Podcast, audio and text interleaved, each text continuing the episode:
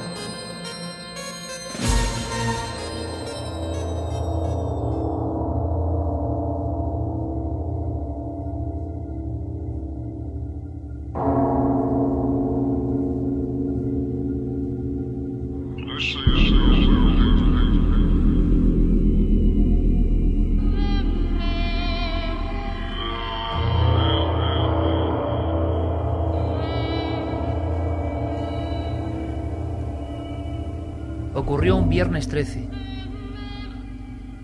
noviembre de 1992. Nadie ha podido olvidarlo. Si hay un suceso traumático en nuestra historia reciente, ese es este. El propio nombre de la población ha quedado marcado, como una herida no resuelta del todo. Por vez primera, los españoles éramos conscientes de un crimen prácticamente televisado al minuto, con un sinfín de posibilidades que pueden ser más fantasiosas o más reales. Por vez primera los españoles asistimos a una nueva forma de hacer televisión que a veces rozaba el espectáculo más morboso, pero también una realidad que superaba cualquier tipo de conciencia previa. Era el horror en grado sumo. Esa población tiene un pequeño cementerio con tres figuras que se alzan hacia los cielos como si fueran ángeles. Es la estatua que recuerda a Miriam, Toñi y Desiré, las niñas que desaparecen un viernes 13, noviembre 1992. Las niñas de un lugar que se llama Alcácer.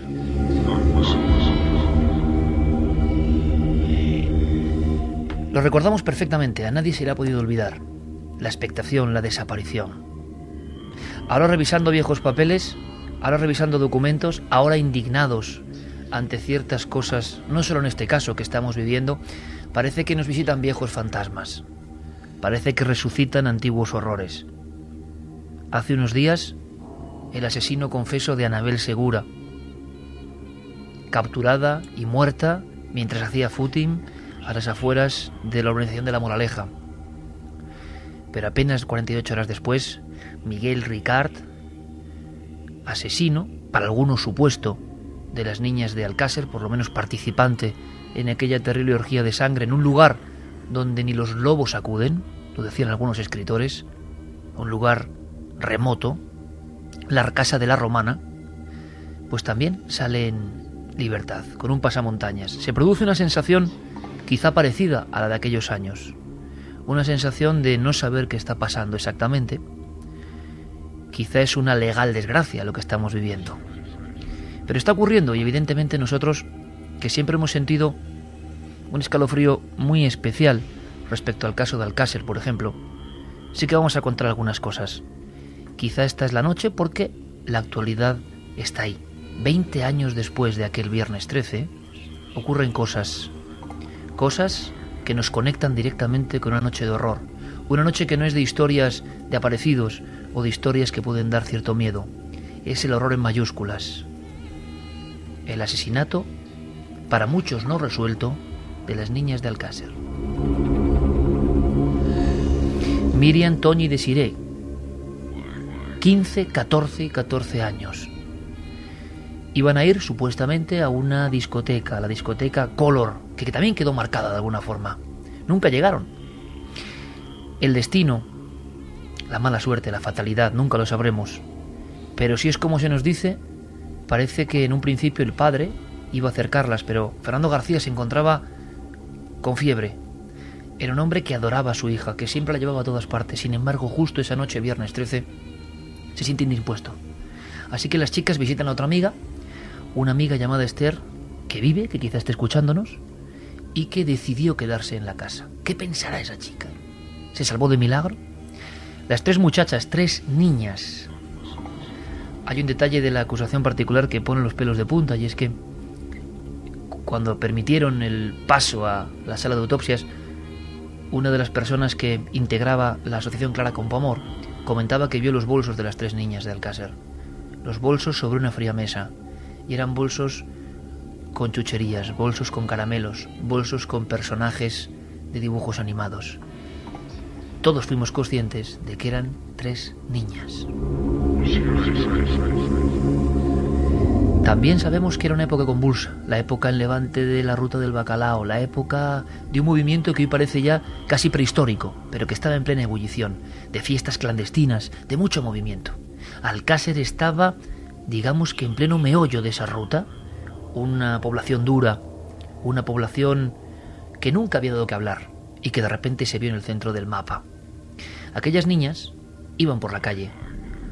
Un muchacho las acercó, quizá el objetivo era esa discoteca Color a un kilómetro y medio de las afueras de Picassent, una población muy cercana. Pero parece ser, según ah, se dice en el sumario, que ese coche tuvo un problema. La fatalidad parece mentira, en un trayecto de apenas 800 metros que les quedaba, y las tres niñas se bajaron del coche y quedaron en la gasolinera. Cuenta la historia oficial que en ese momento un coche con varios individuos, no se sabe si dos o más individuos, se aproxima, quizá pidiendo ayuda o solicitando la atención de estas tres muchachas. Allí se pierde la pista.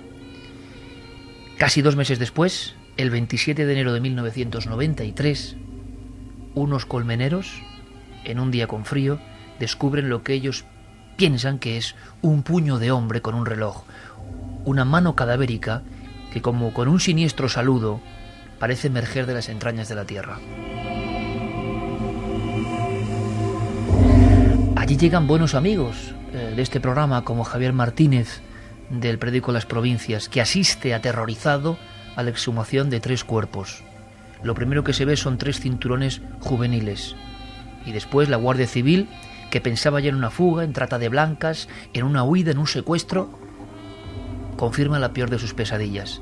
En una fosa, en ese paraje absolutamente inhóspito llamado La Romana, en una casa de la que apenas quedan las estructuras o el esqueleto de piedra, ahí, enterradas, llevaban no se sabe cuánto tiempo, las tres muchachas, Miriam, Toñi y Desire.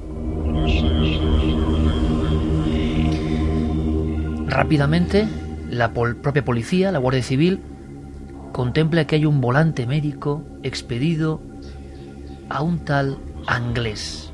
En realidad es Antonio Anglés, aunque viene a nombre de su hermano. Él a veces hacía esos giros extraños de cambiar su propio nombre. Es un detalle que a los seguidores de la teoría de la conspiración, de la que hoy también hablaremos por supuesto, no les casa. Había habido vientos tremendos, pero ella aparece el volante. Se dirigen a casa de Anglés y este huye en la huida más fantástica, increíble y si fue así, alucinante de la historia de este país. Anglés deja más pistas en su huida a través de las provincias de Valencia y Cuenca, secuestra coches, duerme en chalets, pero la policía y la Guardia Civil, que son muy eficaces no llegan a dar con él. Y eso alimenta teorías. ¿Dónde está el asesino de las niñas de Alcácer? Mientras tanto, Miguel Ricard, que llega a la misma puerta de los Anglés, es detenido. Y en ese primer momento parece que confiesa. Él ha estado en aquella escena. Una escena que nadie, ningún ser humano, tan solo las alimañas, pueden entender. Una casa abandonada, tres niñas, secuestro, tortura, en la que no vamos a entrar por supuesto, durante muchas horas y después tiro de gracia y enterramiento. Se ha producido ese crimen. Esa es la teoría oficial. Hay otras. Otras que sobreviven 20 años después. Otras que son más populares, como mil a uno en proporción. Nos preguntamos por qué. ¿Por qué 20 años después mucha gente cree que lo de Alcácer es un caso no resuelto? A mí me gustaría decir qué opináis vosotros. El asesino, inglés si es que es él, desapareció, sin rastro. Surgieron muchas incógnitas. El principal acusado de estar en aquella noche terrorífica, viernes 13, en la romana, asegura horas más tarde que él es una cabeza de turco, que él es, para entendernos, de alguna forma un Lee Harvey Oswald en el mundo de la conspiración de JFK, alguien que ha sido empleado, utilizado. Las preguntas surgen rápidamente, ¿por quién y para qué?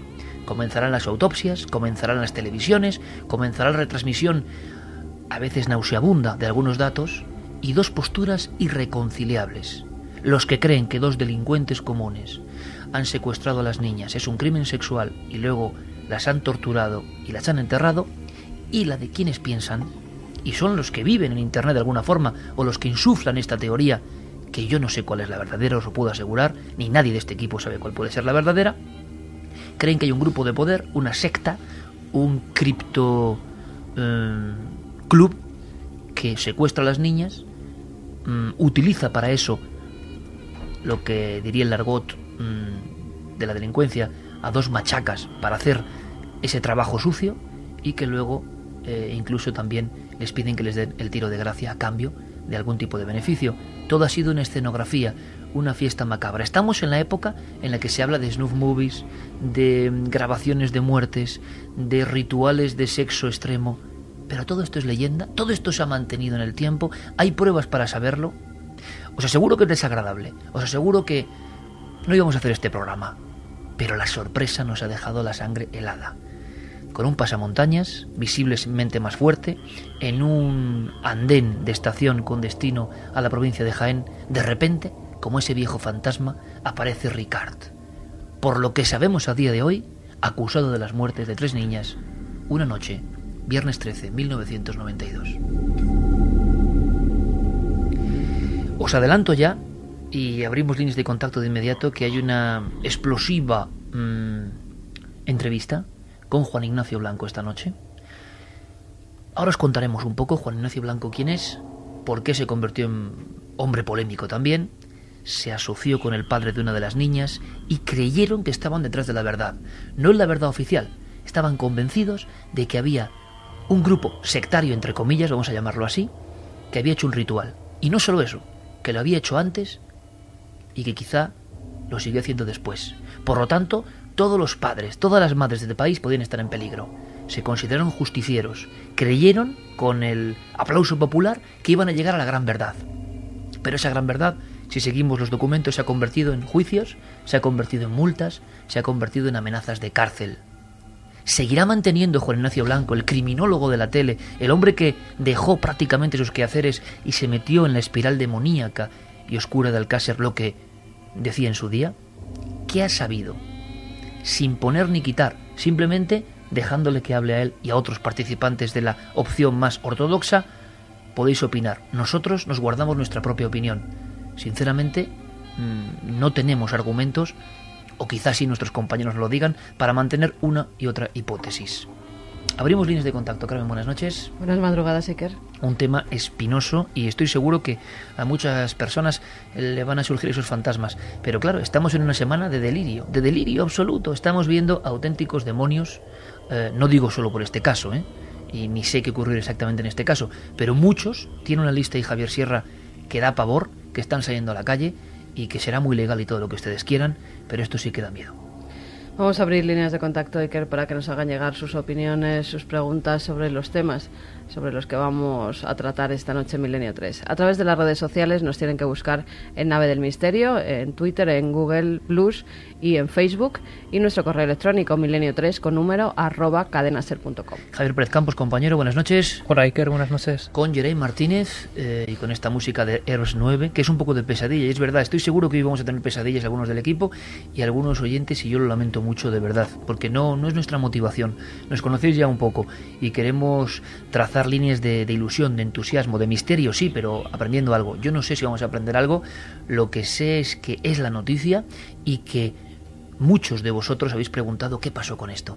Hablamos a veces de conspiraciones lejanas y la gran conspiración sobre un tema criminal es la de Alcácer. ¿Habrá argumentos o no los habrá? Ojalá eh, saquemos algo en claro. Santiago Camacho, buenas noches. Buenas noches, Iker. Javier Sierra, buenas noches, compañero. Buenas noches. Y con Fermín Agustí, Diego Marañón, Guillermo León, todo el equipo, eh, en Nave del Misterio, todos preparados en ikerjiménez.com yo quiero que escuchéis muy atentamente, porque hay documentos importantes. Empezamos rápidamente con Vicente Garrido, para saber, primero, por qué es una autoridad mundial. Segundo, porque es valenciano. Eh, tercero, porque es profesor de allí. Cuarto, porque siguió todos los hechos.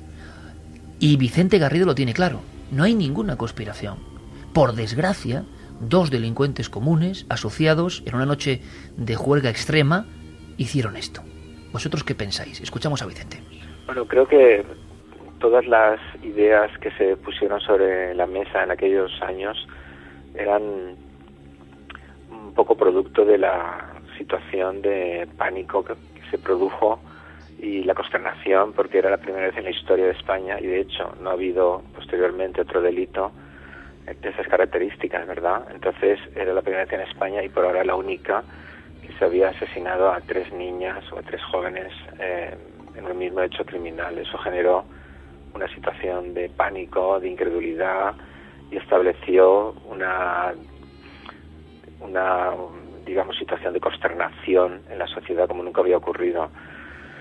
Pero, eh, a pesar de todo lo que se ha escrito y, y, todas las ideas al respecto, a mí me parece obvio que se trató efectivamente de la acción de dos sujetos, porque dos sujetos eh, determinados y sobre todo considerando la personalidad de Anglés, el asesino que no pudo ser nunca capturado, pues mm, daban a entender que esa acción se produjo. Además, ha de pensarse que la, la situación donde se contactaron las víctimas y los asesinos fue improvisada, es decir, no había nada preparado, simplemente vieron una oportunidad una vez que eh, pudieron recoger a las niñas y tampoco en aquella época existían teléfonos móviles para avisar a nadie.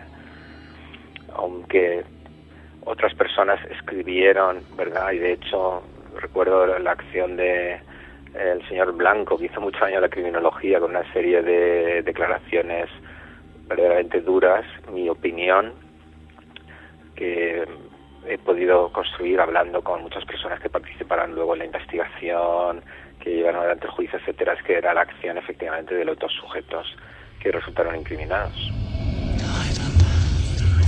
1 y 48 minutos, estéis en Milenio 3 en la cadena SER. Hablaremos también hoy de Anabel Segura, como ejemplo de esos fantasmas que vienen a visitarnos de forma inesperada, como auténticas pesadillas hechas carne y hueso. Como decíamos, ayer mismo salía Ricard, no nos lo podíamos creer. Él dice que es inocente, hay dos posibilidades para esto, que realmente lo sea, que sería tremendo, y que sea una especie de, de subterfugio para no enfrentarse a una realidad, una especie de creer en la teoría de la conspiración que él mismo en tiempo real fue siguiendo por parte de algunos investigadores. Pero ¿qué ha dicho Ricard? Se anuncia que el lunes, en determinados programas, en concreto hemos leído en Antena 3 Televisión, en Espejo Público, mmm, van a dar más información. Bueno, ya la opinión la vuestra, pero la sensación es que este hombre cree lo que dice, es una excusa. Escuchamos lo que ha dicho el único implicado en la muerte más dramática de la historia del siglo XX en nuestro país y con más retazos de conspiración justo a la salida de la cárcel.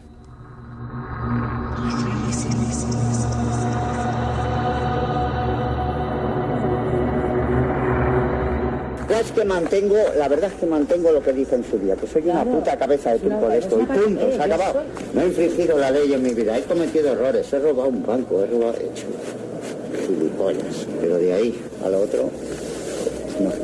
Lo que hicieron con esas chicas no tiene perdón de Dios.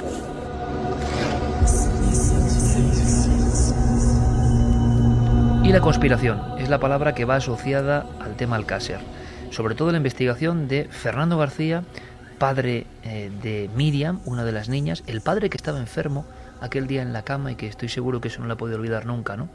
Y que no acompañó a la niña y a sus amigas. Eso le hace ir a investigar. Hay imágenes tremendas del padre Fernando García llegando al lugar donde han sacrificado prácticamente a su hija.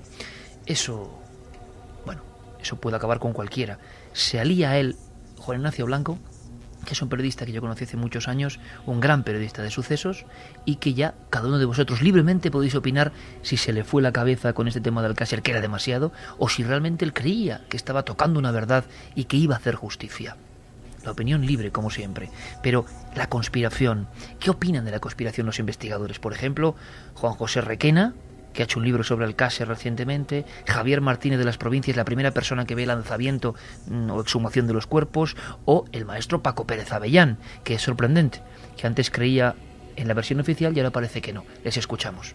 Yo creo que el móvil es exclusivamente lúdico sexual y que los que hay detrás pues es un grupo de estos elitistas de, de degenerados. Miguel Ricard y Antonio Anglés no son más que pues que dos cabezas de turcos, no tuvieron nada que ver en el rapto, tortura, violación y asesinato de, de la niña en Alcácer. La teoría de la conspiración que tanto defendió Fernando García eh, y algunos de sus seguidores, yo la verdad es que me he leído prácticamente todo el sumario, son muchos folios y, y para mí no hay ni conspiración, ni complot, ni vídeos snap, como mucho cabe la posibilidad, y de hecho la sentencia deja la puerta abierta a la participación de una tercera persona. Yo no creía en esto hasta que lo comprobé perfectamente en el sumario, ¿no? Que efectivamente hubo unos responsables intelectuales que no fueron nunca capturados.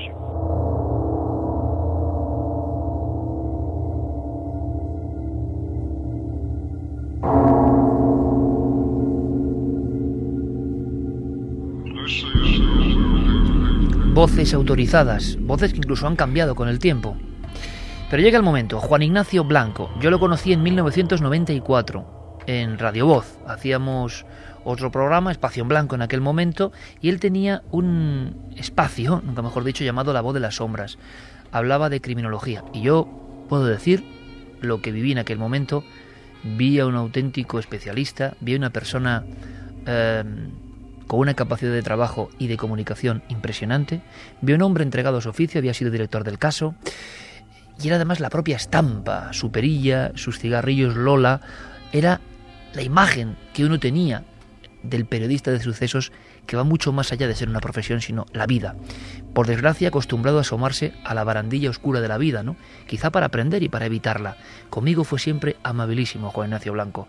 Me brindó charlas de horas y horas durante muchas noches sobre casos como el niño de Somosierra, el niño pintor y tantas cosas. Nunca hablamos de Alcácer en aquel momento. En aquel instante él no se había metido a fondo en la historia. De repente lo hizo. Gozó de una popularidad sin precedentes. Hicieron tándem el padre de una de las niñas y este periodista que vais a escuchar. Para algunos, loco. Para algunos, delirante. Para algunos, equivocado completamente. Para otros, héroe. Para otros, seguidor de la auténtica realidad que se esconde aquí para algunos justiciero que quería llegar a la verdad. Bueno, eh, llevaba mucho tiempo sin hablar, algunos compañeros habían podido mm, hacer algunas entrevistas. Yo sé que Juan Ignacio, evidentemente, pues tendría que tener algún reparo para hablar a nivel nacional porque ha tenido muchos problemas. Querellas, amenazas de cárcel, multas. Ha sido un proceso larguísimo, muy destructivo también. Alcácer le ha traído más problemas. La gran pregunta es si Juan Ignacio Blanco el que abrió la caja de Pandora diciendo, ojo, Alcácer no es lo que nos han contado, es otra cosa, mantendrá punto por punto lo que decía. Es de alguna forma reabrir también la voz de las sombras. Aloni 54, Juan Ignacio Blanco, buenas noches. Bien hallado, muy buenas noches. Muchas personas querrían preguntarte lo que te voy a preguntar yo ahora porque hay una gran duda, ¿no? Juan Ignacio Blanco habrá acabado muy escarmentado del tema Alcácer, tuvo muchos problemas, se metió demasiado a fondo, fue un periodista de investigación. Em, han pasado muchos años y en estos días mm, Ricard vuelve a la libertad, Alcácer vuelve a las portadas de los periódicos. La pregunta es, Juan Ignacio Blanco mantiene lo que dijo en su momento tan polémico que causa, causó tantos problemas para él. Por supuesto, pero no es una cuestión de que sea yo quien lo mantenga, lo mantienen las pruebas existentes. La versión oficial del caso Alcácer, que plantea la autoría de ese supuesto Antonio Anglés y, y la de Miguel Ricard, condenado por la Audiencia Provincial de Valencia, está basada única y exclusivamente, única y exclusivamente en que supuestamente Miguel Ricard declaró que él junto con Antonio Anglés eran quienes lo habían hecho. Sin embargo, las, las pruebas reales, lo que se encuentra tanto en el sumario A como en el rollo de sala, como en el sumario B, que posteriormente quedó abierto para la posible averiguación de, de nuevos autores que hubieran podido cometer el delito, lo único que demuestran sin ningún género de dudas es que Antonio Anglés y Miguel Ricard no fueron los autores materiales de las torturas, violaciones y asesinatos de Miriam, Tony y de Siré. Juan Ignacio, hay mucha gente joven esta noche que yo creo que quizá por fortuna para ellos, aunque a veces hay que conocer el mal para entenderlo y evitarlo, ¿no? Pero que no conocen los entresijos del caso Alcácer. Si tú tuvieras que contarles cuáles son las pruebas, si puedes casi de forma telegráfica, a la que tú te sigues aferrando o que crees que demuestran esa teoría no oficial? Bueno, mm, la primera de las pruebas fundamentales son los ocho vellos públicos, mm, que son los únicos que han sido analizados y sacado su ADN por el catedrático de Medicina Legal de la Facultad de Santiago de Compostela y que demuestran mm, que pertenecen como mínimo a seis y probablemente a ocho, y cito textualmente, personas diferentes, y ninguno de ellos es mm, Antonio Anglés y Miguel Ricard. De Antonio Anglés y de Miguel Ricard no se encontró, como dice textualmente la, la sentencia de, de Alcácer condenando a Miguel Ricard, no existe prueba biológica en contra del acusado, ni una sola prueba que demostrara que Antonio Anglés y Miguel Ricard lo hubieran hecho, y sí bellos públicos de seis personas como mínimo o de ocho probablemente. El segundo de los temas es la famosa cruz de Caravaca con una cadena que el profesor Frontela encuentra en la segunda autopsia y que inexplicablemente los, los seis médicos forenses que realizaron la primera autopsia no vieron y que estaba incrustada en la cuarta vértebra lumbar del cadáver número dos que no pertenecía a ninguna de las niñas y que inexplicablemente tampoco sabemos Mm, qué es lo que podía haber, cómo podía haber llegado hasta allí, ni el motivo de estarlo. El tercero, la desaparición de la mano derecha del cadáver número dos y de la mano izquierda del cadáver número tres, que tampoco nos explica la sentencia en sus hechos probados cómo ha podido mm, suceder. El cuarto de los hechos y quizá más importantes son las lesiones post-mortem que mm, tienen las niñas. Según el relato de hechos probados de la sentencia contra Miguel Ricard, el caso termina cuando Antonio Ángeles y Miguel Ricard a pie de fosa le pegan tres tiros a las niñas, las entierran y se acabó.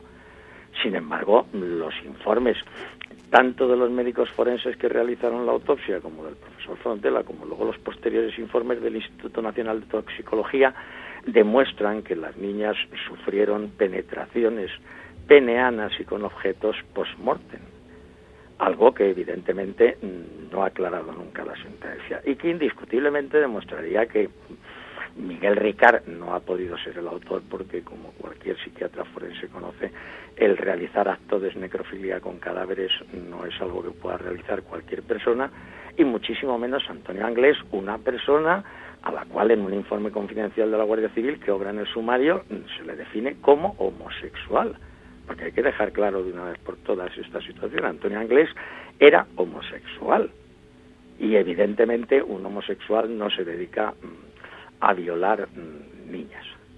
El, siguiente de, los hechos es la desaparición de la práctica totalidad de dientes en las niñas, pero fundamentalmente en, en las tres desaparecen los dos incisivos mediales sin que tengamos ningún tipo de conocimiento de cómo ha podido producirse eso. La ausencia de la mayor parte de las uñas en los cadáveres de las niñas, que si no hubiera existido doble enterramiento, como plantea la, la versión oficial, pues tendrían que haber aparecido en el interior de la fosa en ese cribado tan minucioso que luego se realizó y que sin embargo no aparecieron y esas uñas mm, tuvieron que desaparecer en algún lugar. Juan Ignacio, eh, está clarísimo y además lo estás eh, argumentando, pues como tú sabes, con una gran eh, rotundidad. La gran pregunta que nos hacemos desde fuera, sin saber qué ocurre y por qué este silencio y por qué esta hipótesis tiene tantos seguidores en la red, pero no, evidentemente, entre los legisladores u otros investigadores, incluso periodistas que se enfrentaron a vuestra teoría, tú la encabezabas, ¿no? Junto a Fernando García, de alguna forma, digamos, popular. Eh, todo el mundo os conocía. Hay detalles y anécdotas tremendos. La gente eh, confiaba plenamente, ¿no? En que ibais a llegar a una verdad que era mucho más peligrosa y que sobre todo iba mucho más allá de Alcácer. ¿Por qué? ¿Por qué no triunfan estas pruebas, Juan Ignacio? ¿Por qué 20 años después eh, la teoría que se sigue manteniendo es la de que Ricard y Anglés hicieron todo esto? Sin embargo, ahora Ricard lo que dice y parece que se anuncia, no podemos dar más datos, pero parece que se anuncia en un programa de Antena 3 el próximo lunes declaraciones explosivas, sabemos algo que es que él dice ser un cabeza de turco. ¿Qué opinas primero de estas declaraciones de Ricard en concreto? Hombre, en realidad Miguel Ricard hubiera sido el autor o no, al salir de la cárcel sus declaraciones lógicamente tendrían que ser las de yo soy inocente y yo no he hecho nada. Eso es algo que es absolutamente lógico. No va a salir de prisión reconociendo y diciendo que violó y mató a las niñas. Evidentemente, él lleva manteniendo hace mucho tiempo el, mismo papel y la misma situación desde antes em, de empezar el juicio. Otra cosa es que nadie haya querido dar pábulo a, a, ese hecho, porque en el propio juicio en el que fue condenado, en su declaración, él nunca admitió haber realizado ninguno de estos hechos y se confirmó como un cabeza de turco e incluso habló de las presiones que había recibido por parte de de la Guardia Civil, que es algo que se trató durante, durante el juicio. Pero evidentemente Miguel Ricard, lógicamente, lo que va a decir siempre es eso, que él es muy bueno y que no ha tenido nada que ver y que él ha sido un delincuente y ha atracado bancos y cosas así, pero, pero que lo de matar y violar nunca lo ha hecho. De todas maneras, yo he, me he entrevistado en diferentes veces con Miguel Ricard, le he tomado declaraciones más de una vez en el sumario B, en el que yo estoy personado como, como acusación popular, y Miguel Ricard sigue manteniendo, lógicamente, que él no ha hecho nada de, de todo eso. Juan Ignacio, has dicho doble enterramiento. Bueno, evidentemente, si algo hay demostrado por las pruebas biológicas encontradas es que efectivamente los cadáveres de las niñas no estuvieron los 75 días enterrados en la fosa de la Romana, donde, posteriormente aparecieron. Eso, bueno, hay un hecho muy muy claro para, para demostrarlo. El primero, la, ausencia de livideces cadavéricas. Yo mm, comprendo que a lo mejor hay gente que no lo sabe, pero en, en los cadáveres, como es lógico, cuando el cuerpo fallece, la sangre baja hacia las zonas más declives del cuerpo y si el cuerpo se mantiene en esa misma posición, pues esas, esas manchas mm, rojas que se, se, mantienen ya constantemente. En el caso de las niñas de Alcácer, algo que les llamó la atención no solo al profesor Frontela, sino a los seis médicos que practicaron la primera autopsia, es que hay una ausencia de livideces cadavéricas que nadie consigue explicar el porqué. Y luego el segundo detalle fundamental es la presencia de fauna cadavérica en, en los cadáveres. Es decir, en los cadáveres hay moscas, en los cadáveres hay larvas de insectos y lógicamente si los hechos se han producido como dicen, que es las matan a pie de fosa y las entierran, es absolutamente imposible que toda esa fauna cadavérica haya podido eh, desarrollarse en ese lugar. Pero como inexplicablemente no se analizó ni se estudió en ningún momento esa fauna cadavérica para haber averiguado precisamente la data de la muerte, porque uno de los temas en los que yo estoy completamente en contra es que las niñas permanecieron vivas durante muchos días, muchos días. Por lo tanto, ¿qué pudo pasar, eh, Ignacio? Si puedes, eh, digamos, hacer un guion terrorífico, evidentemente, de tu hipótesis, trasladarla casi a, escenas, lo que has trabajado durante tanto tiempo. Eh, la teoría, hemos escuchado, está fundamentada en el aspecto de la hipótesis heterodoxa por diferentes vías, además, ¿no? Se habla de grupos poderosos, se habla de encargo de unos delincuentes de poca monta simplemente para hacer un trabajo y que luego pasen más cosas, se ha llegado a hablar de criptogrupos o sectas. ¿Qué hay de todo esto en tu opinión personal, Juan Ignacio? Bueno, mira, yo antes que nada quisiera tener un, un recuerdo con, con la duquesa de Medina Sidonia, que en paz descanse, que es quizás mi gran adalid en toda esta investigación y que más nos ha ayudado y nos ayudó económicamente y en todos los aspectos a conocer qué es lo que ocurre. Pero por intentar ser breve, aquí ocurre que por intereses concretos de unas personas concretas se encarga a un grupo de delincuentes el secuestro de estas, de estas tres niñas. Que una vez que se realiza el secuestro mm, con las tres niñas, amén de los diferentes mm, actos que ocurrieron, que ahí mm, tendríamos que charlar durante mucho tiempo porque tú has planteado las diferentes hipótesis de lo que pudo suceder, pero evidentemente algo absolutamente terrorífico. Pero fundamentalmente hay que tener muy claro que el móvil no es un móvil sexual. El móvil de Alcácer es un móvil mm, de poder. Y ese móvil mm, de poder es el que hace que estas mm, personas contraten a esas otras personas para que secuestren a las niñas, que las mantienen vivas durante un determinado tipo de tiempo, que incluso, que incluso llegan a plantear chantajes al Estado, llegan a plantear chantajes al Estado, y que finalmente, tras llegar a determinados acuerdos, pues los cadáveres aparecen en un lugar determinado junto con los culpables, uno de ellos muerto ya.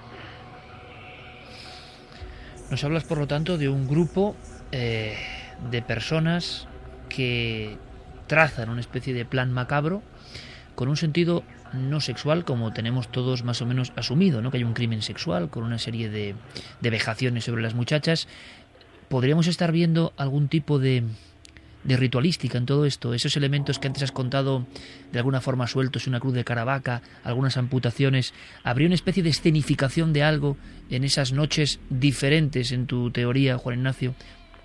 Exactamente. Es que mm, una vez que se tiene mm, el producto, y perdón por la expresión, que no es ningún menosprecio hacia las niñas, pues se realizan con ella mm, otro tipo de actuaciones colaterales. Es decir, mm, mm, aprovechando que tenemos esto, mm, vamos a utilizarlo por aquí, vamos a utilizarlo por aquí y vamos a utilizarlo por aquí. Pero evidentemente hay que tener muy claro que nos encontramos frente a un grupo muy importante de personas que evidentemente también entre ellos, no todo el grupo, sí participan y practican ciertas artes ritualísticas. Mm, ¿Se podía ahondar más en eso, Juan Ignacio? ¿Ritualístico en qué sentido? Porque yo he escuchado grupos, estaba muy de moda, y tú lo sabes como periodista de investigación que eres, el asunto casi del satanismo, la criptomasonería, sociedades secretas, o grupos más bien de personas adineradas que quieren dar rienda suelta a sus perversiones, porque son mundos muy diferentes, ¿no? No, no, por supuesto, no tienen absolutamente nada que ver, pero ese, ese segundo mundo de de personas de poder y dinero que simplemente se quieren pegar una pasada con las chicas, yo eso le tengo absolutamente descartado. Es decir, no se trata de una juerga. No se trata de una juerga, en tu opinión, sino de algo perfectamente planificado. No, no, por supuesto, pero desde la primera línea hasta, hasta la última. Es algo además que se ha planificado en un tablero. Es, es un hecho que está tremendamente estudiado. Yo mm, aquí recibí muchísimas informaciones del que tiene algo de información, que no es la Guardia Civil ni la Policía Nacional, sino que es el CNI. Entonces, mm, evidentemente, mm, el, caso Alcácer es, es, es una apuesta contra el Estado importantísima. Y evidentemente en esas ramificaciones no todas las personas que participan en la trama pertenecen a estos grupos, pero muchas de esas personas sí pertenecen a determinados grupos que evidentemente mm, son de gran complejidad como para que nos pongamos a detallarlos. Tú afirmaste eh, que llegaste a, a ver incluso una filmación de estos hechos. Yo no sé si sigues pensando que eso fue así, entregaste la filmación a las autoridades, evidentemente. ¿En qué quedó todo eso? Bueno, mm, es que hay, lo que hay que tener claro es que las investigaciones que nosotros realizamos tenían una fuerza fidedigna tan importante como para que el entonces ministro del Interior, don Jaime Mayor Oreja, me recibiera a mí el día 14 de diciembre del año 1996 para el que quiera consultar las hemerotecas. No creo que el ministro del Interior reciba muchos periodistas para hablar de un caso concreto. Eso significa que antes has tenido que pasar pues desde el subsecretario mm, hasta por, mm, por toda la escala desde abajo contando, explicando y demostrando los datos que tienes. Entonces, mm, evidentemente una de las cosas que había no era una grabación, era más de una grabación que yo tengo en mi poder y que evidentemente se entregaron en el Ministerio del Interior, porque yo entonces tenía un sentido de la responsabilidad absoluta. Yo podía haber meditado sin comprobar la veracidad o no de las cintas cuando estábamos en el Mississippi, haberlas publicado y haber montado el bochinche o haberlas vendido o haber ganado dinero, pero yo entendía que eso tenía la gravedad suficiente como para entender que el caso Alcácer no lo voy a resolver yo, el caso Alcácer lo tienen que resolver los tribunales de justicia, evidentemente con la ayuda y participación de los miembros y fuerzas de seguridad del Estado. Entonces yo, claro, que entrego esa cinta al, al asesor del ministro en las siguientes reuniones que nosotros mantenemos.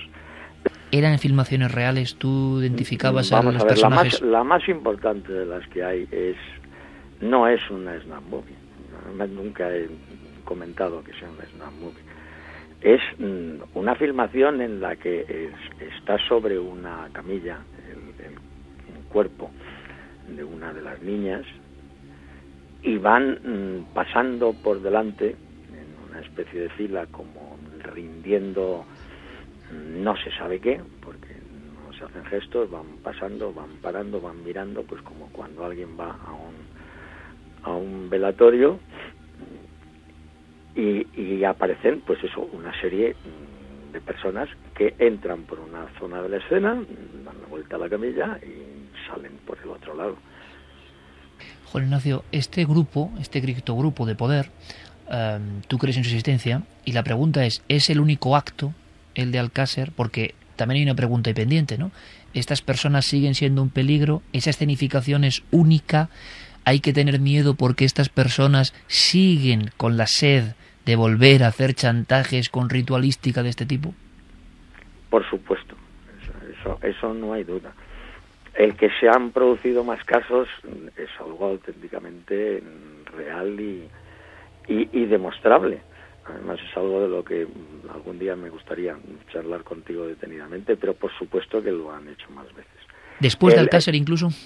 Sí, sí, por supuesto que se ha hecho. Lo que pasa es que ya no necesitas esa repercusión mediática. Es decir, en este caso la, repercusión mediática ya lo estuvieron buscando porque eh, se realizaron muchos intentos con anterioridad pero evidentemente no tuvieron la repercusión mediática ni la importancia dentro de las personas para que el objeto que tú tienes en, tu poder mm, pueda ser un objeto de chantaje importante. Evidentemente, si tú tienes tres niñas que no se ha enterado nadie ni de que las tienes, pues al Estado le da exactamente igual que aparezcan muertas en una cuneta que que no aparezcan.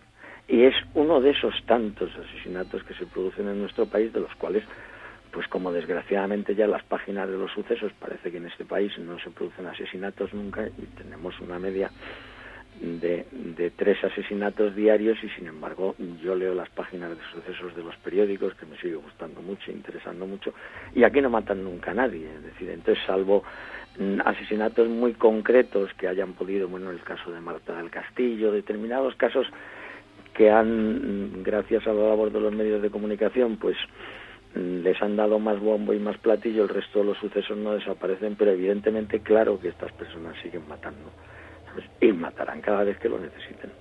¿Tienes miedo por tu seguridad, Juan Ignacio? ¿Lo has tenido? Bueno, miedo no, pánico. Pánico. Lo que pasa es que, bueno, al final, por desgracia, uno se acostumbra a, a vivir con todo. Y de alguna forma, bueno, yo he dado a entender a, a todos estos grupos que yo soy bueno, que me porto bien, llevo muchísimos años sin aparecer en los medios de comunicación, intento no no hablar de Alcácer en general de todas estas cosas y mm, de momento mm, me tienen tranquilo otra cosa es que bueno pues uno siempre tiene guardadas ese tipo de cosas que la gente dice, ¿por qué no se publica el vídeo en internet? Lo vería todo el mundo, ¿por qué no saca usted esa foto que tiene? ¿Por qué no hace no sé qué? Y dices, pues mira, pues en primer lugar porque yo lo que quiero es que mm, vivir tranquilo junto con, con mi familia. Eh, Juan Ignacio, eh, nos quedamos con una situación muy inquietante, como todo el caso Alcácer, ¿no? Pero especialmente eh, las personas que somos padres, por ejemplo, podemos pensar, bueno, y ante esta situación que nos dibuja aquí Juan Ignacio Blanco, tenga la verdad o no la tenga, eh, ¿qué puede hacer el ciudadano? ¿no? Porque quizá la impotencia de enfrentarse a esto es lo que más asusta. Tú hablas de criptogrupos poderosos que hacen esto eh, y yo no sé, el periodista, el investigador, el ciudadano, la persona que nos está escuchando, ¿qué puede hacer entonces? Nada, esperar que no lo toque. Exactamente, rezar y que no te toque la China. No hay otra solución frente a ello. Lo que sí ha habido y es algo de lo que sí me siento tremendamente orgulloso y que quizás ha sido lo que ha dado sentido a todo lo que he hecho, es que mm, yo tengo la absoluta seguridad de que le he salvado la vida a más de un niño y una niña. Y eso mm, ha merecido la pena por todo lo que se haya hecho. Juan Ignacio Blanco, que ha sido un auténtico placer hablar contigo, saber de ti, eh, de tus investigaciones que prosiguen Sé que tienes un, un dominio web, una, un auténtico portal para investigación del crimen que es mm, visitado, Murderpedia, visitado en todo el mundo, y que espero que volvamos a encontrarnos. Un fuerte Pues, abrazo. Para mí ha sido de verdad un auténtico placer volverme a reencontrar contigo y bueno, sobre todo agradecerte esas maravillosas palabras que dices de mí en tu editorial y sobre todo tu amistad después de tantos años. Muchas gracias por todo. Juan Ignacio Blanco, gracias. Milenio 3. Detrás del misterio. En busca de una respuesta. Cadena Ser.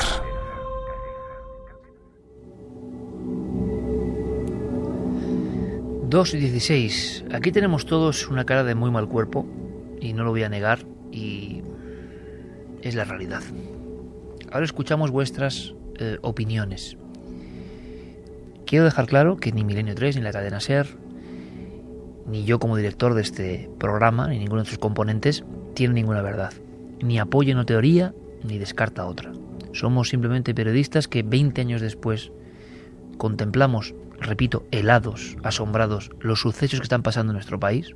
No es solo Anabel Seguro o Alcácer, son de momento 77 en una lista que, que da pavor. Y evidentemente ante la alusión de peticiones de meses y años por qué no tocar este tema, no es que tengamos ninguna cobardía, es que a veces uno se da cuenta de que la oscuridad conduce a poco. Yo lo decía hace unas semanas, hay temas tan malignos que yo no sé si podemos ayudar de alguna forma, si podemos arrojar algo de luz, cuando la tiniebla es triple, cuádruple, quíntuple, ¿no? Pero creíamos que periodísticamente esto puede interesar. Viven en la red, y lo vamos a comprobar, dos teorías irreconciliables, como en otros casos, en las conspiraciones españolas y en el asunto de Alcácer, la vertiente descartada por legisladores y muchos periodistas e investigadores, como habéis escuchado, tiene todavía eh, muchas adhesiones. Santiago Camacho, Javier Sierra, Javier Campos, Carmen, todo vuestro. ¿Qué opináis de lo que habéis escuchado? Bueno, eh, yo puedo entender que después de, de escuchar el, el, discurso de Juan Ignacio Blanco, haya mucha gente que pueda decir, bueno, vale, sociedades secretas, criptogrupos, todo esto pues eh, suena un poco fantasioso. Yo quisiera hacer una pequeña reflexión. Puede suceder en Los Ángeles, en Johannesburgo, en Medellín, en Glasgow, en cualquier gran ciudad. Vamos a imaginarnos una pandilla de un puñado de delincuentes que su máxima aspiración es controlar un puñado de bloques de un determinado barrio. Para entrar a formar parte de ese grupo, te van a pedir una cosa. Te van a pedir que elijas una víctima al azar, una ama de casa que pasa por la calle, un chaval que sale del instituto y lo mates. Eso ha pasado 20.000 veces. Estamos hablando de una pandilla de mataos que quiere controlar cuatro bloques de un barrio. Si esa pandilla no es de mataos y no quiere controlar cuatro bloques de un barrio, sino que es de gente que quiere controlar todo un país, ¿qué te piden para asegurarse su lealtad?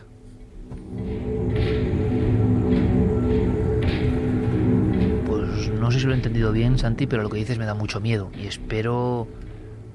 Tiendo a pensar, ¿no? Que aquí hay mucha mm, fantasía o que, o que no se complementa, es que eso da si mucho fuera miedo. así, Santi, esta gente no se deja grabar.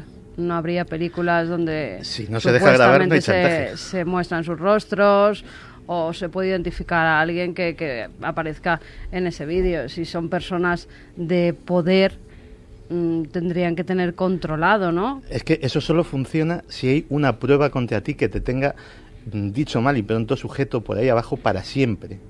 Que no puedas traicionarle salvo después de haberte suicidado. O sea, no hay otra. Pero no te dejarías grabar. Si- no, no, si no te dejas grabar, ¿qué prueba tienen contra ti? No, ese estuvo, pues tu palabra contra la mía. Bueno, y en caso de que existieran estas filmaciones, yo la pregunta que me hago es si una persona está constantemente defendiendo eh, una versión a la contra de la versión oficial y de repente caen en tus manos estas filmaciones que de alguna forma atestiguan a tu favor, no sé si yo eh, pondría en manos de la justicia o, del, o de esa gente que defiende la versión más oficial estas filmaciones, ¿no? Si sabes que ellos precisamente están intentando hundir toda esa versión alternativa. Yo tengo la sensación de que Juan Ignacio Blanco ha mandado un mensaje entre líneas con todo lo que ha dicho. Es Sí, decir, hombre, sí, claro, sabe mucho más de lo que claro, puede sí, contar. Si él, si él realmente tiene esas filmaciones, yo no soy nadie para en fin, afirmarlo o negarlo, eh, el mero hecho de que lo haya dicho y que lo esté diciendo durante todo este tiempo es como, como un mensaje eh, a, se supone que la inteligencia que estaba detrás de, de este crimen. Eh, si las tiene y como dice Javier Pérez Campos no las ha puesto en manos de la justicia, eh, en fin, está en una situación muy delicada eh, el, el propio Juan Ignacio Blanco, ¿no? No, sé. dice que sí Sí, las él dice que entregó. sí que las entregó, a Sí, sí, sí, sí. sí, sí, él habla de mayor oreja. eh, Sí, en su época que sí que las entregó. Otra cosa es que no hicieron nada con ellas o, o asesores, o asesores. de tampoco igual directamente sino asesores de aquí lo sorprendente y lo que dice Santiago y a mí me aterra es, esto sería posible es decir yo entiendo perfectamente al periodista que se mete en una historia y cree de verdad lo que está haciendo y observa lagunas que parece que además todos los investigadores esto es importante ¿eh?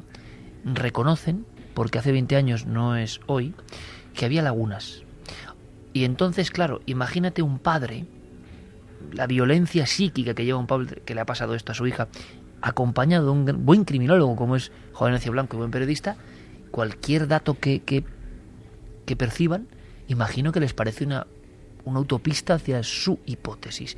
Quizá trazada con demasiado riesgo, quizá no se completa del todo, no lo sé. Escuchad esto porque es muy interesante, amigos, porque sobre los errores, Avellán, eh, Vicente Garrido, JJ Requena, todos los especialistas que hemos ido consultando también hablan.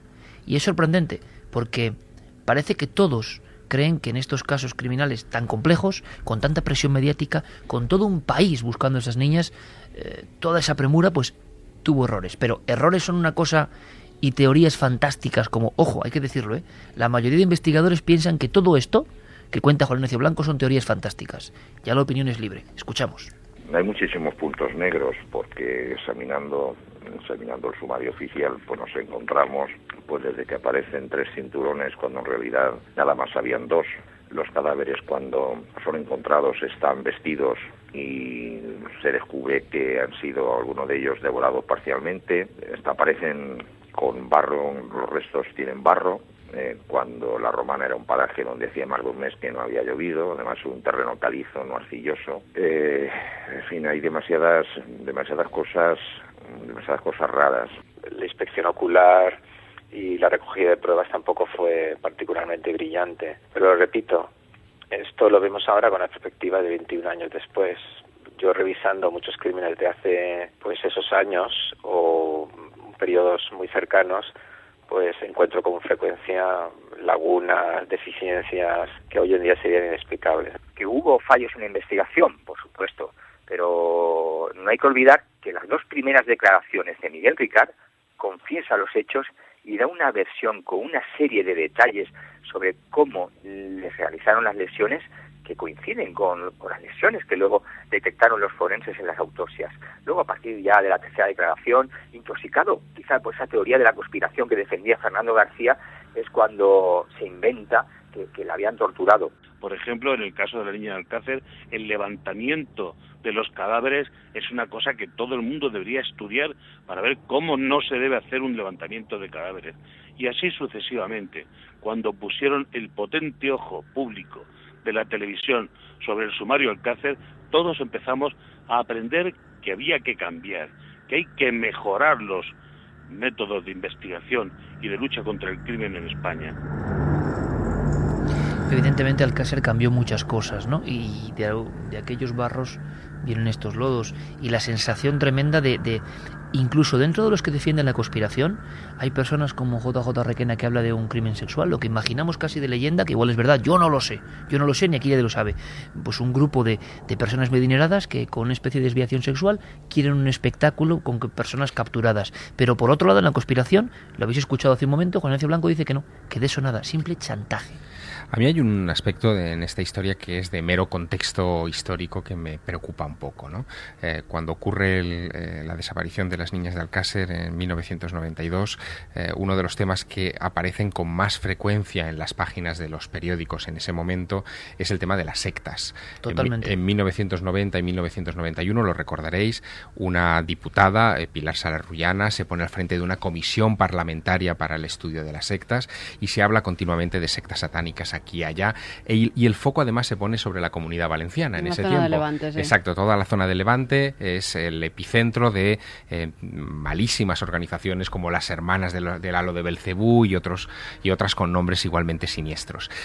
Con el tiempo eh, se demostró, con estudios un poco más rigurosos, que muchas de las acusaciones y de las denuncias de Pilar Salarrullana y de esa comisión parlamentaria para el estudio de las sectas estaban fundamentadas en la nada. Había leyenda, por tanto. También. Exactamente, es decir, que había salpicado incluso a la vida del hemiciclo eh, una serie de informaciones que estaban basadas en rumorología, eh, que cuando se fueron a investigar eh, hubo otros investigadores y periodistas de investigación como Pepe Rodríguez, por ejemplo, que se metieron más a fondo en esa cuestión y que descubrieron que detrás lo que había era humo, es decir, absolutamente nada.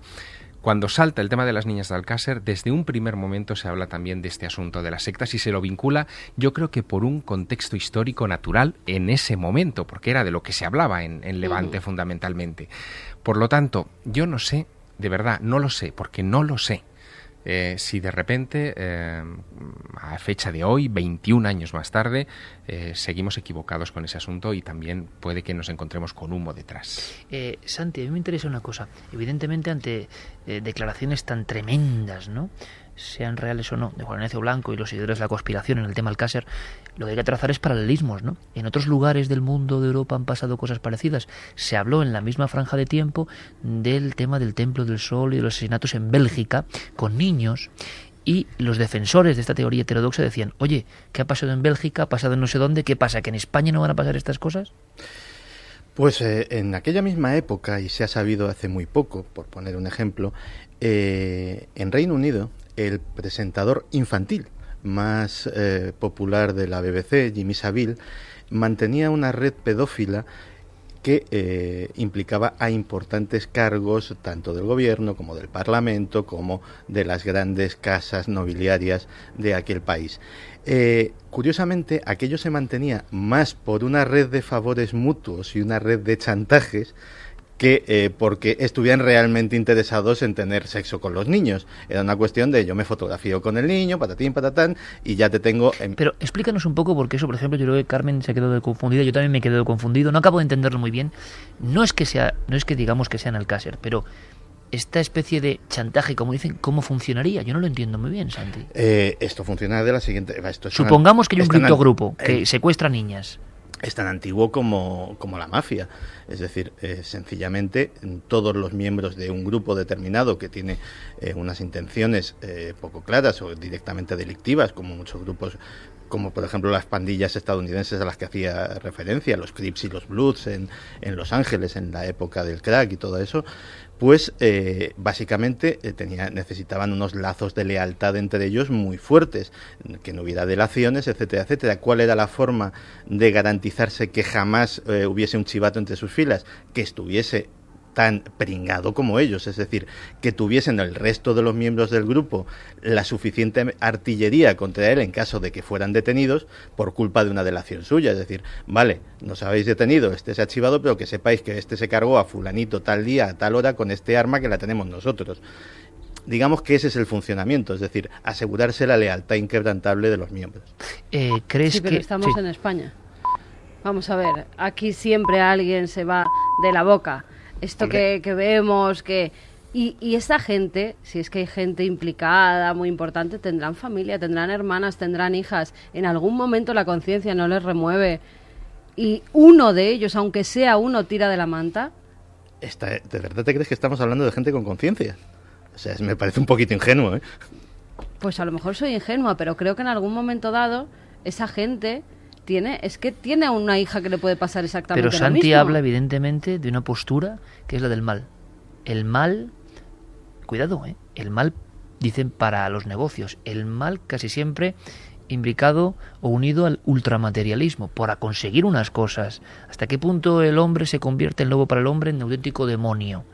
Claro, yo creo que quienes no creemos en el mal, quienes no lo tenemos dentro, de alguna forma, o intentamos pelear con él, te asombra mucho que haya personas malignas, porque Claro. estamos en una sociedad, ojo, un ejemplo, que justifica permanente el mal. Alguien hace un crimen atroz y están preguntándose lo primero si tiene algún problema, si en la infancia no sé qué. Oiga usted, que la infancia no sé qué, que hay personas que dejan su facultad de seres humanos conscientemente de ello.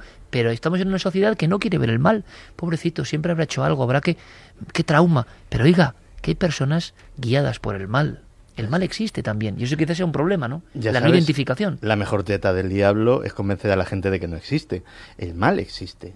De hecho, eh, dentro de muy poco, y supongo que, que a raíz de esto, pues tendremos que hablar de psicópatas en algún momento, en alguno de estos programas.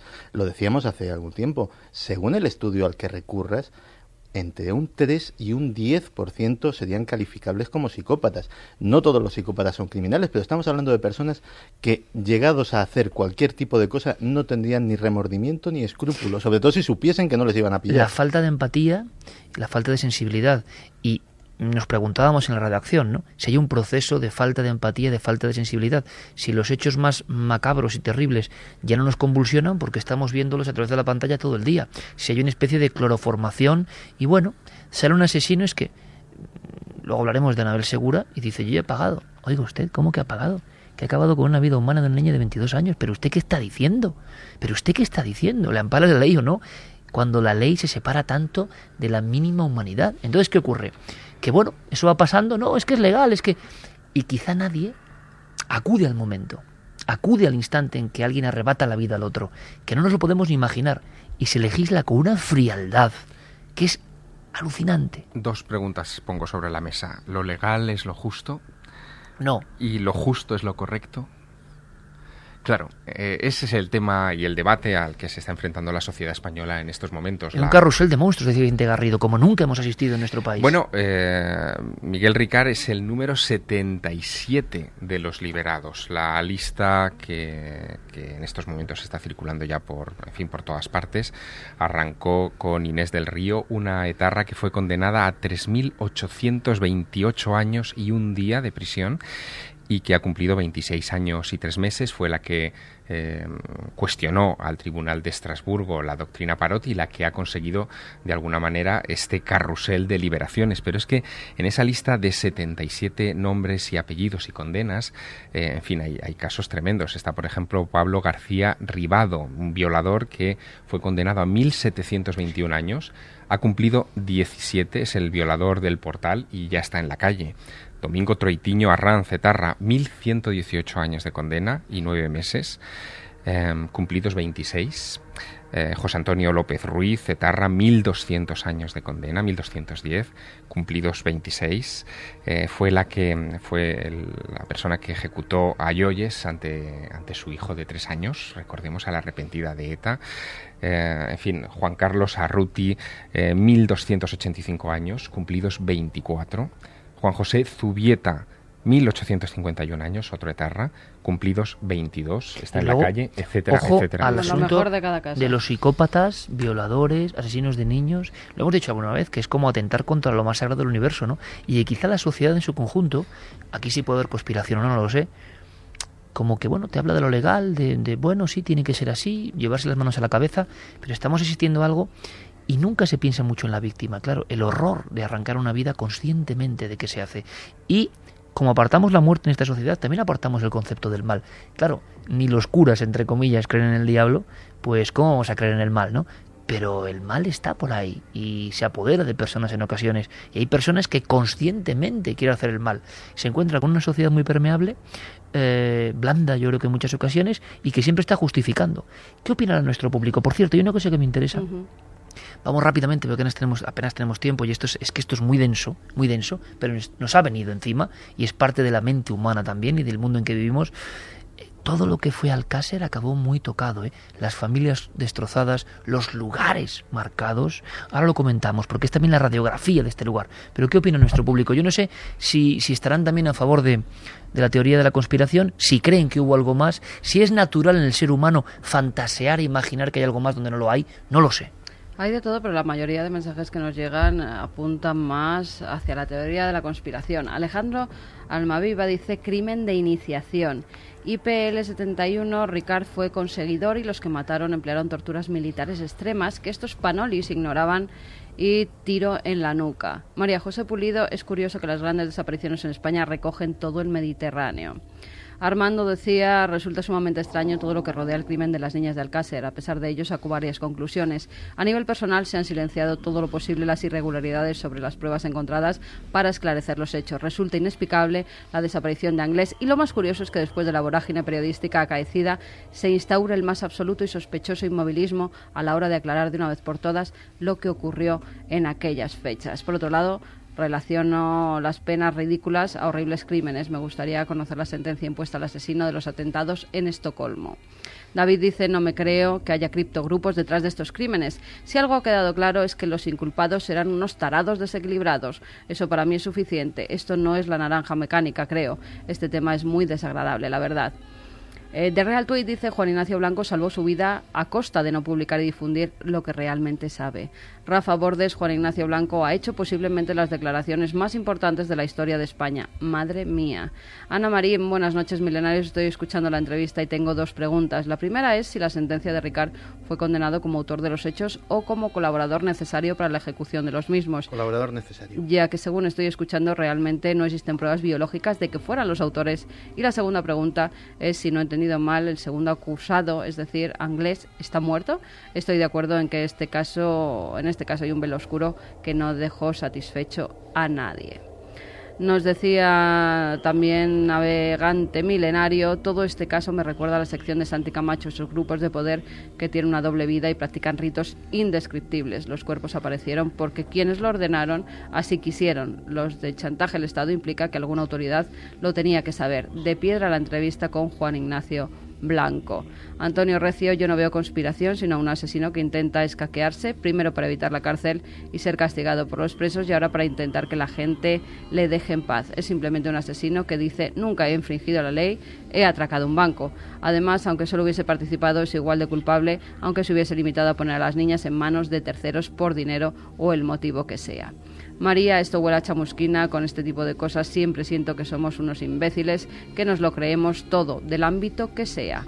Fran Fernández, madre mía, cuántas lagunas, por favor, que un caso de tal magnitud pueda tener tantas carencias es infame.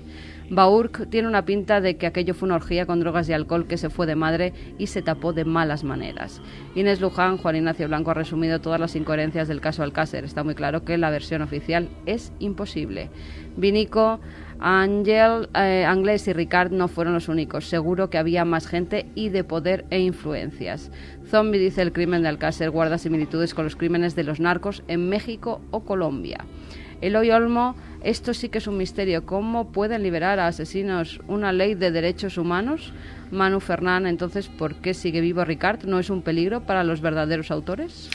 Lo asombroso de todo esto es que algunas autoridades judiciales están diciendo que hay, mm, dentro de esta lista amplísima que ha comentado Javier Sierra, violadores, psicópatas que creen que van a reincidir. De Anglés lo dijeron, de, de Ricard, perdón. Lo dijeron, que no era conveniente que, saliera porque podía volver a delinquir, que era... Entonces la desprotección es la de la gente que va por la calle. Totalmente. Pero no solo eso, los sacamos a la calle y encima les pagamos 400 y pico euros cuando en España hay niños que no tienen que llevarse la boca.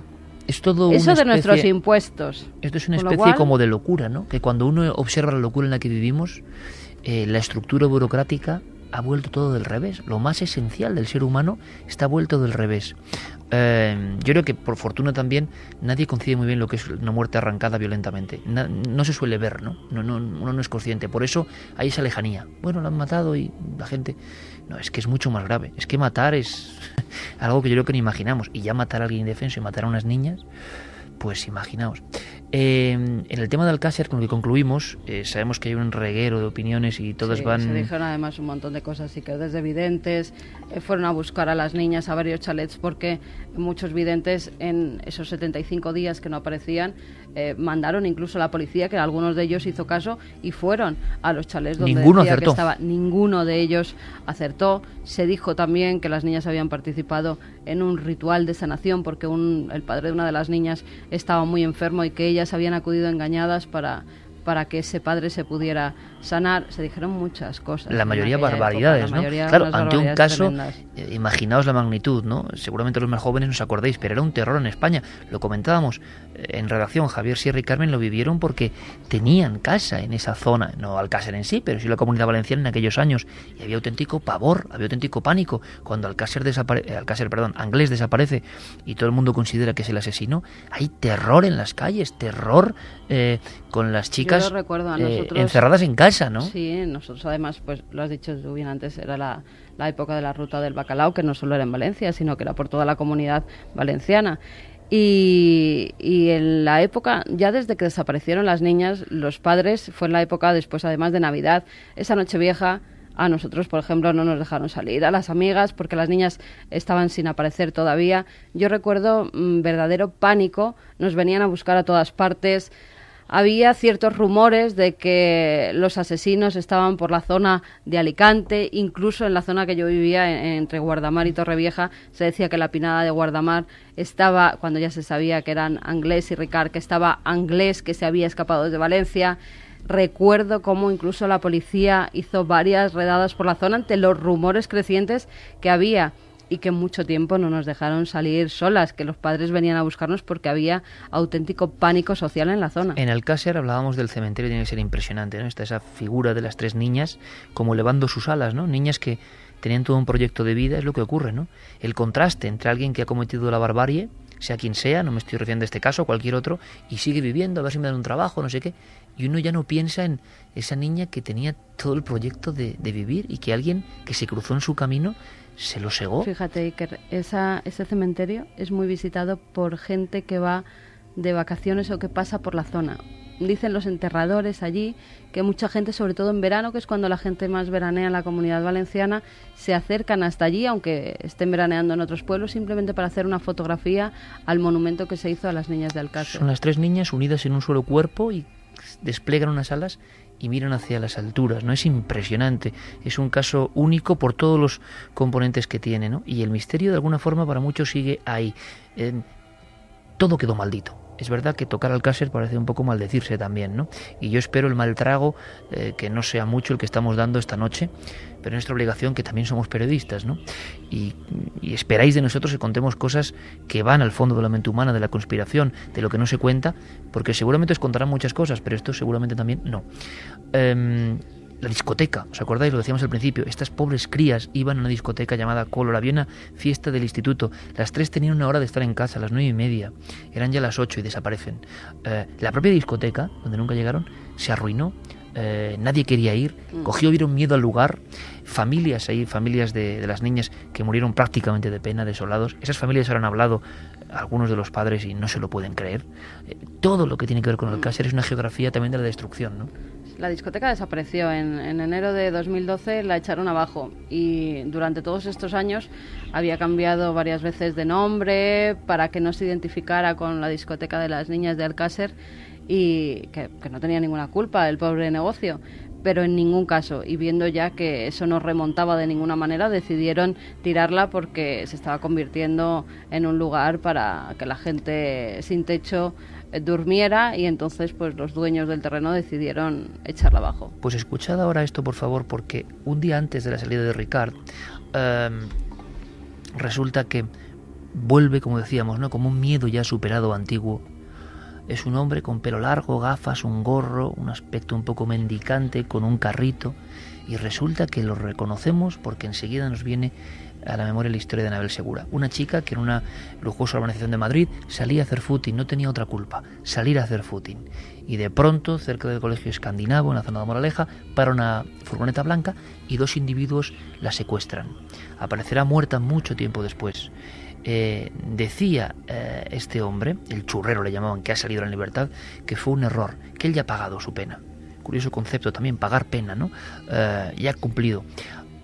Esa niña 22 años, apareció muerta y fue como un revivir el caso Alcácer, aunque individualizado. Aquí lo interesante de cara al misterio es que por vez primera eh, se contó con grupos de investigación, de visión remota, muchos videntes. Por desgracia los videntes a veces lo único que hacen es embrollar el camino de la investigación, pero aquí supimos, tanto en Alcácer como en Anabel Segura, demasiado poco tiempo entre dos crímenes tan horrendos, que la policía muchas veces conectaba con ellos.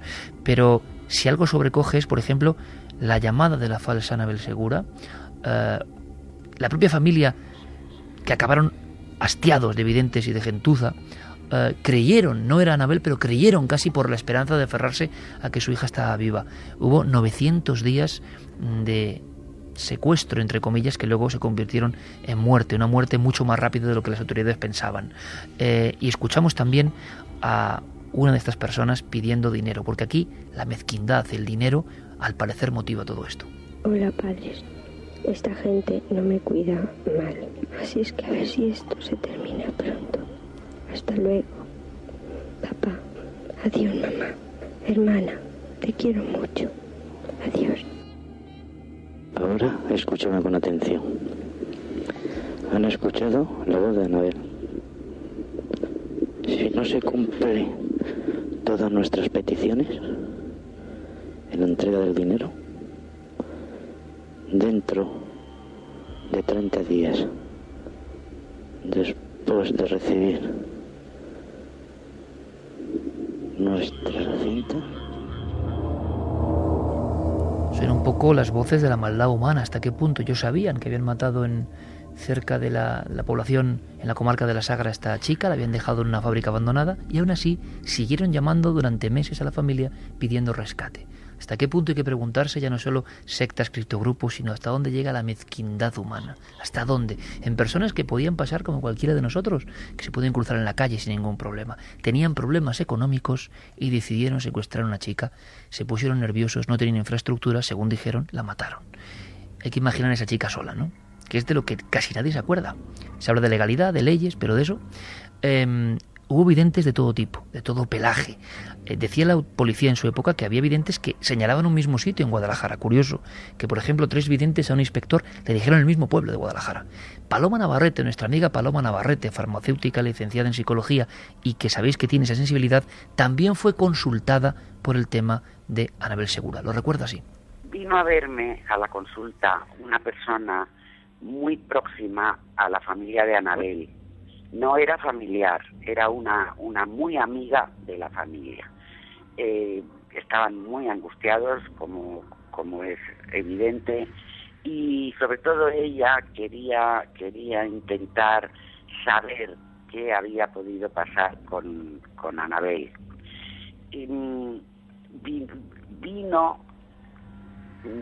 unos días, no me acuerdo ya porque esto es hace mucho tiempo, eh, pero yo calculo que como una semana o algo así después de que ocurriera el secuestro.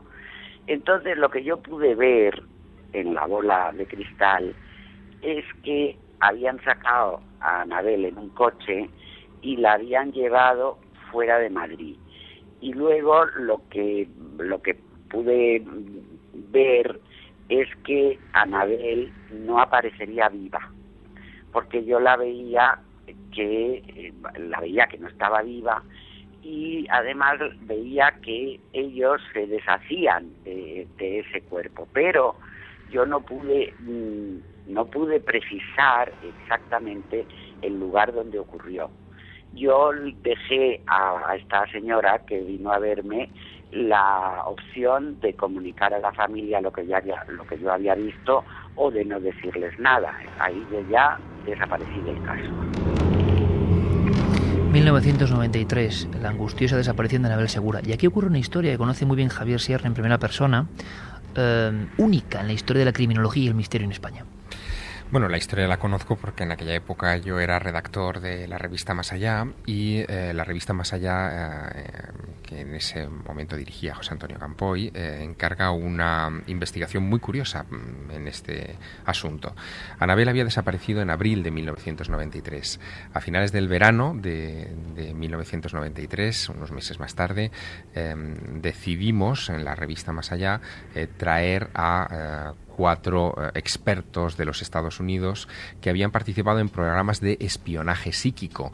Eh, esta es una historia que con los años después yo he ido conociendo mejor y he, entrevistado a muchos de los que participaron en aquello, pero en época de la administración Carter eh, se organizaron grupos dentro de las Fuerzas Armadas de los Estados Unidos que tenían como objetivo espiar de métodos y de formas muy curiosas, entre otras saliéndose fuera del cuerpo provocando salidas de fuera del cuerpo o salidas al astral, como se diría en el argot esotérico, pues poder enviar esos cuerpos astrales, por ejemplo, a otras partes o latitudes remotas para ver qué está sucediendo, ¿no? especialmente para espiar a los soviéticos. Cuando se acaba un poco la Guerra Fría o, esta, o estos experimentos finalmente terminan casi todos en el fracaso, esos militares organizan empresas civiles para la búsqueda de eh, personas desaparecidas, espionaje industrial, en fin, todo tipo de cosas. Más allá, contacta con eh, estos personajes y eh, cuatro de ellos vienen a España. Les vigila muy de cerca Francisco López Seibane, que es eh, el periodista y escritor que se encargará de seguirles los pasos desde su llegada a Madrid hasta su marcha seis días más tarde, y vienen para estudiar dos desapariciones del momento. Eh, el caso de Anabel Segura y también el de María Ángeles Feliu, la farmacéutica de Olot. Eh, a ese proyecto lo llaman Proyecto Almas Perdidas eh, y se organiza un operativo de investigación. Pero me gustaría que escucharas de la voz del propio Francisco López Ivane, que recuerda muy bien esta historia, por supuesto, digamos el perfil el retrato robot de estos cuatro investigadores que llegaron a España. Uno de ellos era un general retirado de la inteligencia americana, general Stubblebine, no recuerdo perfectamente el nombre, que se parecía una mezcla entre Lee Marvin y, el Quijote de aspecto. Había un sargento retirado también de la inteligencia militar, muy gordito, que era técnico de seguimiento de satélites. Había una psiquiatra y había una mujer muy muy gruesa también, que era pues una psíquica, ¿no?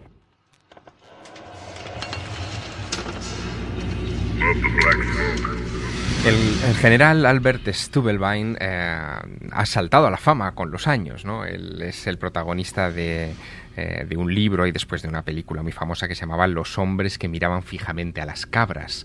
Ah, participó en todo tipo de experimentos, algunos de ellos de naturaleza muy delirante, eh, subvencionados por el gobierno de los Estados Unidos, eh, digamos, en ese esfuerzo por crear una división de soldados paranormales o psíquicos. él es el que dirige estas operaciones en Madrid.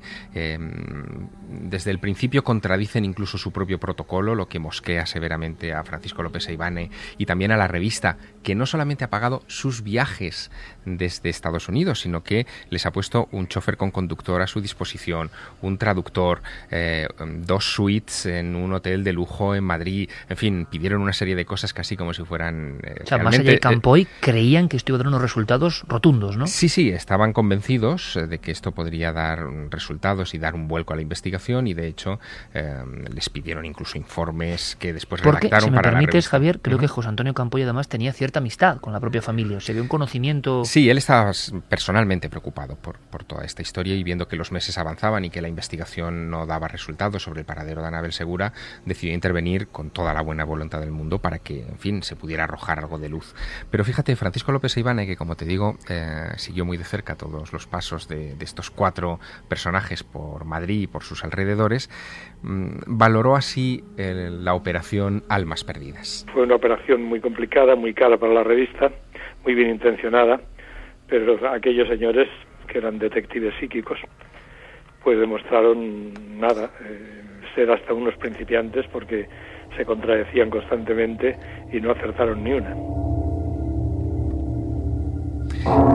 Eh, introdujeron muchas contradicciones. Ellos decían que no querían saber nada de, en fin, del caso en sí, que no querían estar condicionados mentalmente, eh, no querían tener una información que desvirtuara sus propias percepciones, pero a la vez eh, requerían continuamente visitar los escenarios de los hechos, en fin, había una serie de elementos ahí que no, coincidían. Y de hecho, la clase de contradicciones que, en las que incurren es lo que termina mosqueando ya definitivamente a Francisco López Ivane, que nos lo recuerda así.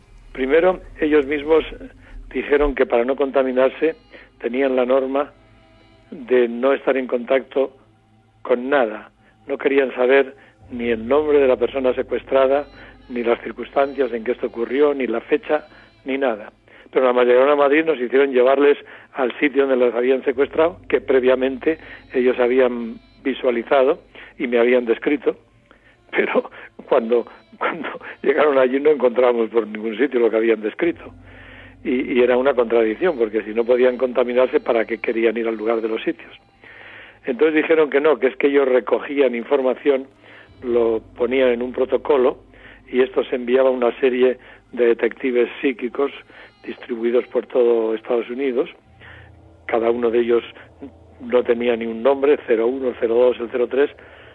Todos estudiaban el protocolo que estos enviaban, se concentraban y emitían su propio informe con lo que veían. O sea que da la sensación, Javier, de que la historia de la visión remota, en este caso de Anabel Segura, historia que os contamos y que seguramente no conocíais, eh, la otra página oculta de, un suceso dramático, no resultó. Fue un gran fracaso, hay que decirlo. Sí, ellos llegaron incluso a aportar detalles específicos, en fin. Eh, muy, muy llamativos. ¿no? Decían que Anabel estaba en eh, un pueblo que, eh, de la Sierra de Madrid que empezaba por Na y tenía las letras AR en algún lugar. Uno podía imaginarse enseguida Navacerrada, eh, pero ellos insistieron que era Navarredonda. ¿no? llegaron a ir a Navarredonda, em, vieron que aquel pueblo no se ajustaba a las visiones que habían tenido. De nuevo fue un, sonoro fracaso. ¿Se dice eso en el informe? Sí, sí, eso sí. Es curioso porque se sabe que los eh, captores de Anabel Segura estuvieron en varias poblaciones de Ávila durante horas dando vueltas porque no sabían qué hacer y yo no sé si es una de esas poblaciones. ¿eh?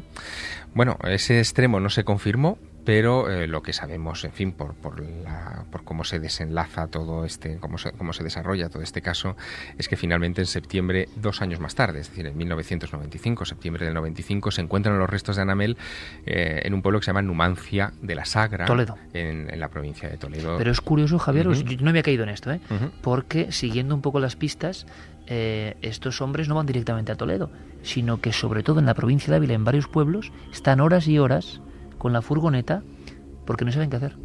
Lo que ocurre es que cuando llega toda esta información a manos de la policía, porque evidentemente la revista lo pone en manos de, los eh, inspectores que están llevando el caso, eh, es tal la avalancha que ellos han recibido de informaciones de todo tipo procedentes de evidentes eh, que probablemente lo guardan en un cajón y no le, no le dan mayor atención.